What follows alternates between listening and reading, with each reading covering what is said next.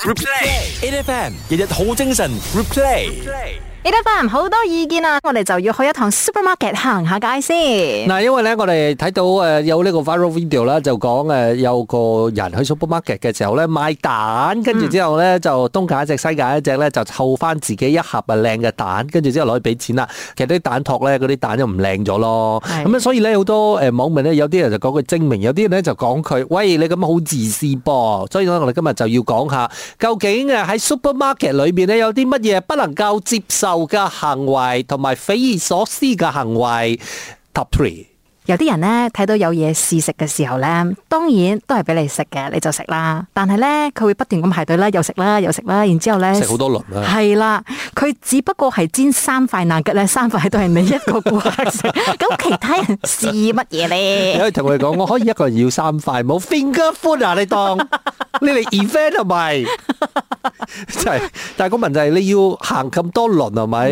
你都辛苦喎、嗯唔係，重點就係咧，如果你真係幫個 sales 賣嘅話嗯咧，佢 hit 到 target 都還好嘅，請你食五塊又點話係咪先？你食咗三塊你走，跟住佢講，我諗下先，我諗 下先，我遲啲翻嚟啊。Top two，我哋講緊呢樣嘢咧，就係即係你覺得喺 supermarket 係咪？如果你唔係買嘢嗰個人都好啊，你冇嘢做你知冇你，你乜嘢都要去督一下。即係你除咗你講話啊，你誒、呃你你你其他啲嘢啦，揦起手嘅時候，你覺得個手感一定要夠嘅時候，係咪？你就會有呢鋪人嘅咩嘢？嗱，買蕉你又要練一下，買豆腐你又要篤一下，豆腐都篤碎嘅喎，都要篤下㗎。佢覺得點知道係咪？佢個篤落去係咪硬呢？如果硬我就唔要啦。阿哥，你記唔記得我同你遇過一單嘢咧？咩嚟㗎？咧嗰啲人啊，賣麵包啊，然之後放出嚟俾大家睇嘅，你知道冇？唔係佢個手嘅刀嚟嘅。啊，稍威都嚟嘅，手一刀咧，呢啲麵包咧，係你整出嚟咗之後，你要俾佢，你要俾佢冷嘅，你要俾佢冷卻嘅，跟住之後佢放喺嗰度，係咪就俾佢冷嘅？跟住之後咪 啊，即係講有個人咧。佢就竟然伸隻手，好好奇咁，好想去摸下，彈唔彈牙嘅咧？呢、個咁 啊，彈牙應該係係紋隻牙，唔係紋隻手㗎，係咁啊嘛？點啊？所以佢伸隻手去摸嘅時候，跟住有個嗰個收銀員就係啊，you À, cannot touch 啊，好驚啊！佢嘅反應係啊，cannot touch 啊！ 所以係咪賣乜嘢都要摸下先至敢買嘅？至驚咧就係佢摸咗之後，喂，真係爽喎、買隔離嗰個唔買，OK？佢喐過嗰只，佢肯定唔買嘅。 Top One 冠軍得主係你永遠喺超級市場買嘢嘅時候，係咪？你都會睇到有啲人，甚至乎係你自己，你一定唔會買第一包嘅，你一定攞第二包或者第三包喂呢嘅。個咧，我真係有經驗，又係講買牛奶呢個經驗。啊，第一包咧通常都係快 expire 一啲嘅，你一定要拆後邊嗰幾包 咧，可能會遲翻少少。我講真㗎呢、唔個。係，即係好多嘢咧，尤其是係買另一樣嘢叫薯片。嗯，佢第一包一定唔賣嘅，佢講第一包成日俾佢乜攞入攞出嘅話，係咪一定跌過嘅？我入最後最後嗰包，你攞最後嗰包，殊不知係咪？嗰包係你嘅工人第一包攞出嚟嘅，肯定好周不時跌嘅。 你又點估到我咧？我覺得咧呢個 top one 嘅朋友咧，一定係遇上 top two 嘅朋 友。佢成日遇到人哋走去碾嘢， 所以覺得第一包俾人碾過。係啦。通常都有啲咁嘅佢咁嘅變態心理嘅，所以我哋呢家時間就要問下你，你喺 supermarket 裏邊見過啲乜嘢不能夠接受，亦都匪夷所思嘅行為？全民靚聲，A F M 好多意見係啦，我哋今日咧就要帶你去一轉呢一個 supermarket，睇下你去 supermarket 嘅時候咧，有冇遇過一啲奇奇怪怪嘅誒、人？呃我覺得咧，即係好多人咧都會有啊自己一啲通病咧，但係佢唔自覺嘅。嗯就譬如話咧，有啲人咧，佢哋成日都會喺 supermarket 買菜啊，或者係買啲散嘅嘢啦，係俾錢嘅時候先發覺自己忘記稱嘅。跟住之後哦係啊係係咪啊自己個個扎嘢好緊要多嘅？嗯你買咗好多嘢嘅時候咧，嗰、個嗰個 cashier 喺度 scan scan scan scan 到嗰啲啊，你未稱啊，咁你攞去稱啦。跟住之後你又攞去稱，跟住結果喺嗰、個嗰、個 way station 嗰度又排晒長龍喎。係所以一條 lane 就咁樣塞住咗啦。然之後咧就冇辦法咧喺俾第二個人俾錢先。不過有係啦嗯啲 c a 真係好好㗎，佢幫埋你攞去稱嘅咧。係，但係個問題就係咁樣，你麻煩到人哋咯梗係。啦全部後邊嗰 啲排晒隊嗰啲係咪啊？唔白就喺度我等咩啊？大佬行啦喂，咁樣。係啊，所以今日咧就問下你，究竟有冇遇到一啲咩奇奇怪怪嘅人咧？可以撥電話上嚟零三七七一零零一一零，或者你可以 WhatsApp voice 我哋零一七二五一零一一零。阿 J 遇到咩怪人先？ Hello A F M，我是阿 J，我是在超市是不会挑鸡蛋的啦。可是哦，我之前有看过一个安迪很夸张，他会拿一个 top 出来先，然后把其他的 top，因为有些 top 是 staple 的，他把 staple 拆开，然后选最大力的，然后跟他原本有的那一个交换，而且他不是拿一坨来换到哦，他拿几个哦，所以他拆了很多个，staple 也拆掉，然后选最大颗的。我觉得这个行为也太夸张了，而且没有必要，要多一点点，你会发达呢。诶、阿 J 很难讲啊，有时候发达真的是因为这种小小事情上面的精明选择哦。啱啲人啊，少數怕長計啊，你唔識計啊，所以你冇發達啫。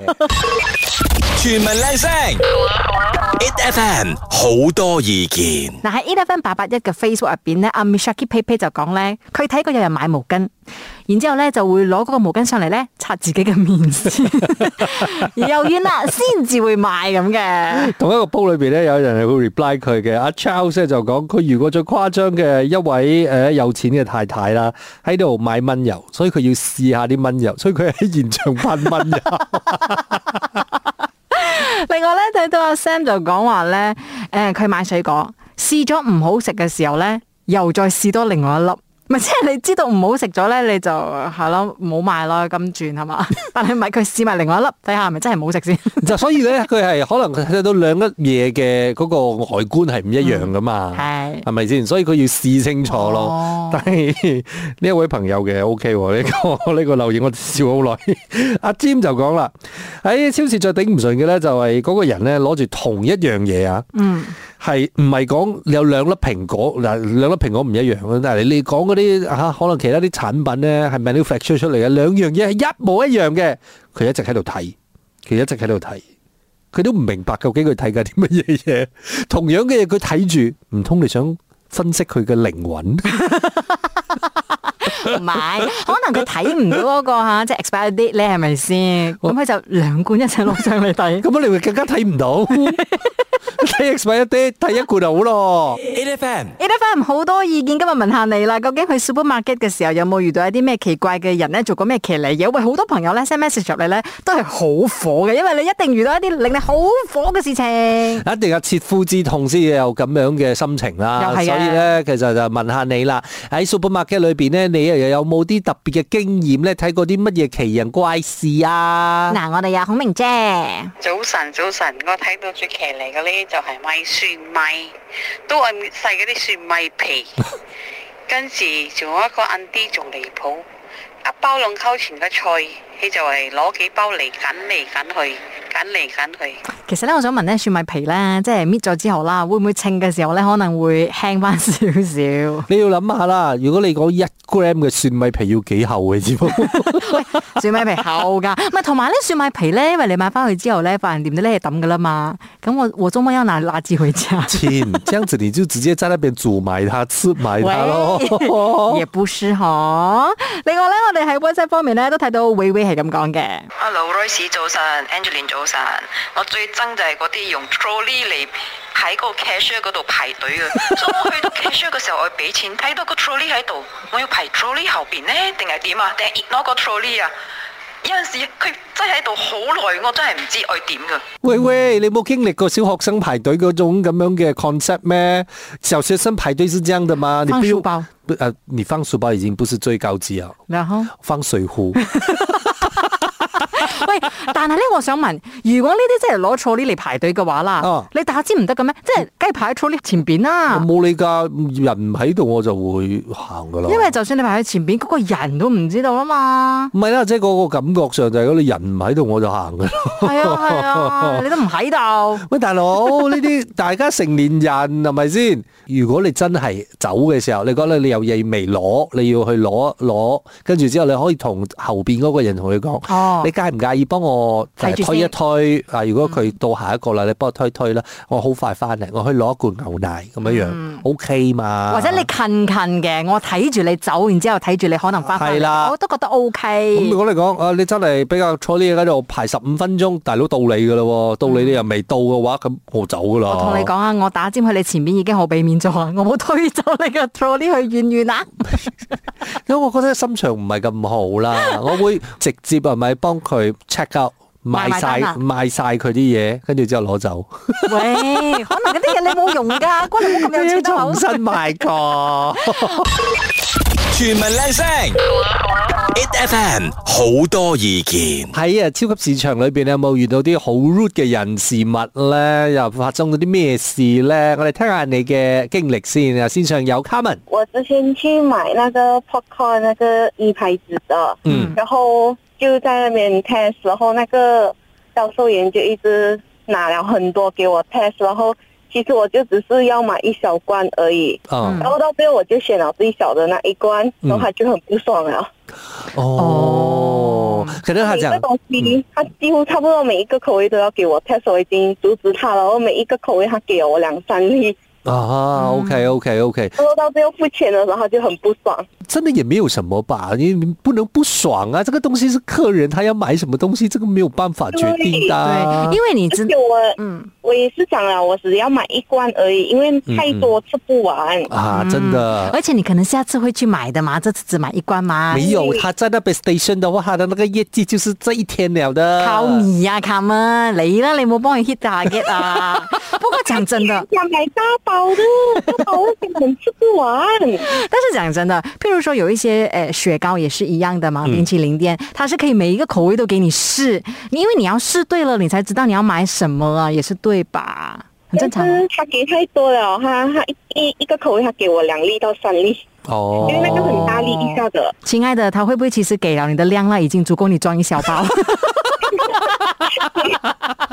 谢谢你嘉宾，thank you。喂，郑女士，哎呀，真係啊，睇到都心痛啊！咩事啊？嗰啲姜係咪好多邊皮好多姜粒粒嗰啲嘢姜仔嗯嘅，系啦，我唔家搣晒佢喎！ 哦，哎呀，我睇到幾心痛啊！如果我埋嘢咁我，哎呀，你咪喺現場嘅時候睇到你咁樣樣嘅時候，你你冇個衝動想去講俾佢哋聽嘅咩？哎呀，我唔唔可以少管閒事啊！佢諗住可以慳兩蚊啊，結果係兩針都慳唔到㗎。哎呀，我睇到幾，我自己唔係埋嘢，我都好心痛啊！哎呀，真嘅，真嘅，真嘅。呢啲嘢咧，我覺 得即係大家如果尤其是喺 supermarket 買嘢嘅話咧，但係大家唔唔使去到咁盡啦。我覺得你計到咁盡嘅話，唔係其實好艱難啊！我哋後邊啲人係喺度等緊買姜，係啊咪嗯系先？咯系咯，好，唔該 晒 t h a n k you，thank you。全民靚聲，it FM 好多意見。 A F M 好多意見呢，就要嚟傾下啦。大家去 supermarket 嘅時候有冇水罩印啊？即係遇到一啲奇奇怪怪嘅人。嗱，我哋聽下 WhatsApp 部分。 呃，我遇过最夸张的就是哦，那种 supermarket 不是有时候有那些葡萄是在一个袋一个袋里面，嗯然后就看过一个安迪，他就打开那个葡萄的袋，然后就一直拔拔拔拔拔，很多粒在他的手上，然后就拿走，然后一边走一边 吃，我觉得很傻眼哎。很过分啊，这个。幸好他开葡萄，他开 strawberry 怎么办？哼，喂喂，講真嘅喎，呢樣嘢你如果睇到喺 supermarket 裏邊係咪有一個人係咪，即係佢攞住好多嘅呢葡衛子咁樣一邊行街一邊索冰一邊食葡衛子嘅話，你唔知要唔要去 question 佢嘅喎？梗係咯，哪里拿的吓？哪里哪里回音 啊？另外咧，我哋喺 WhatsApp 方面咧睇到呢一個 Yukian 係咁講嘅，我個人呢，有有時會揀嘅，不過我係揀水果，因為我係好中意喺 supermarket 買 kiwi 食，但係即係 kiwi 佢哋一盒係有哎五粒裝或者四粒裝咁樣噶嘛，所以佢哋會攞膠紙黐住，我就係會伸隻手指落去摸下啦，即係因為。我唔希望買到翻嚟嘅係腍白白嘅 kiwi，因為好難食嘅咁樣，所以可能五粒入邊有四粒係靚嘅，一一粒係腍腍啲嘅，我都會買啦。我唔會，我唔至於到會開咗人哋嘅膠紙，幫人哋換嚟換去咁樣啦。你知唔知啊？講到買 kiwi 呢樣嘢咧，威威啊，佢就講話咧，嗱，如果大家買過 kiwi 嘅話啦，黃色嘅 kiwi 係比較貴啲㗎啦嘛，係即係係肉黃色嘅話係啦係，佢見過有人係咪將黃色嗰個 kiwi 佢擺要入買？青色嘅袋，唔係，佢係攞只青色嘅 kiwi 嗰個誒 price tag 係咪搣咗黐落喺你 個黃色嘅 kiwi 上邊，博大霧。天啊，真係無奇不有嘅。嗱，好老實咁樣講一句，你有冇？如果你真係嗱，你咁博大霧嘅話，你擺到明奸嘅人係啦，啊，呢係個咪係先？詐騙啊！呢系個啦，呢個詐騙嚟嘅。嗱、如果係你又冇犯法，你又冇詐騙，你又冇傷害人哋，或者係我覺得係又冇阻礙其他人嘅呢個時間嘅話，基本上你揀又好，你花時間又好，冇乜所謂嘅啊。嗯如果你講誒誒細蛋夾變大蛋嗰啲咁樣樣，我覺得又過分啦，因為呢個唔同嘅價錢嚟噶嘛。係咁但係如果你講你真係花時間去一粒逐粒咁揀嘅話咧，我覺得呢個係 within 你可以做嘅嘢嚟嘅。嗯咁、即係好似頭先我哋啲聽眾咁講啦，你其實你都係要 make sure 你你買到自己適合嘅嘢啦，係咪先？係啊係啊咁如果嗰粒嘢即係你講嗰粒蛋啊本身就有問題嘅話，咁你冇理由賣走噶嘛？呢、個都唔啱噶嘛。同埋咧，我哋成日覺得，哎呀，一托蛋一粒壞唔緊要啦咁，但係可能對於一啲朋友嚟講嗯咧，佢賺嘅錢真係唔多，佢可能咧一個月淨係可以食一托蛋嘅啫，壞一粒佢有一日就冇蛋食㗎。冇啦，你冇人會中意買爛嘅蛋走噶啦。係有啲好好㗎，唔緊要，俾佢壞喎，二手 K 唔揀。我我唔會咯，爛嘅膽會臭 噶。多謝晒所有朋友今日同我哋分享一下 Supermarket 嘅奇遇記啦吓，咁啊當然希望大家咧以後去 Supermarket 咧。啊，仲有喎、我忽然間諗起啊！咩啊我最定另外頂唔順嘅就係小朋友 啊！你你你你你俾啲小朋友亂咁走啊！或者咧，你就係俾小朋友推 trolley 啦，其實佢有佢嘅危險性㗎，可能就會撞到人啊！啦。我哋冇再講咗，要再講嘅話，下 個鐘數我哋都繼續喺度講嘅呢樣嘢咗。多謝晒大家啦！每逢星期一至五早上六點到十點，A F M 日日好精神，有 Royce 同 Angeline 陪你過一晨，A F M。